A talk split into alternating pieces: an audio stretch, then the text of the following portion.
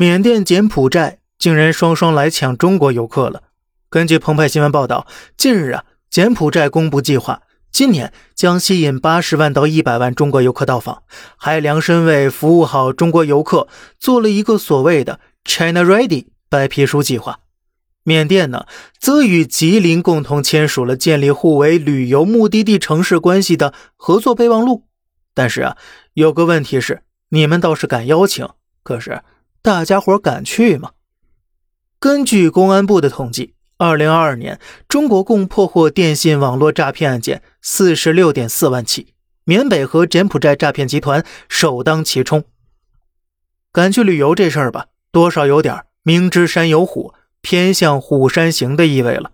咱就说呀，我们都想去外面的世界看看，也希望两国除了盯上我们的钱包，也能让我们开开心心去，安安全全回。想收别人的麦子，那先割完自己的野草。大家觉得呢？好了，这里是小胖侃大山，每天早上七点与您分享一些这世上发生的事儿。观点来自网络，咱们下期再见，拜拜。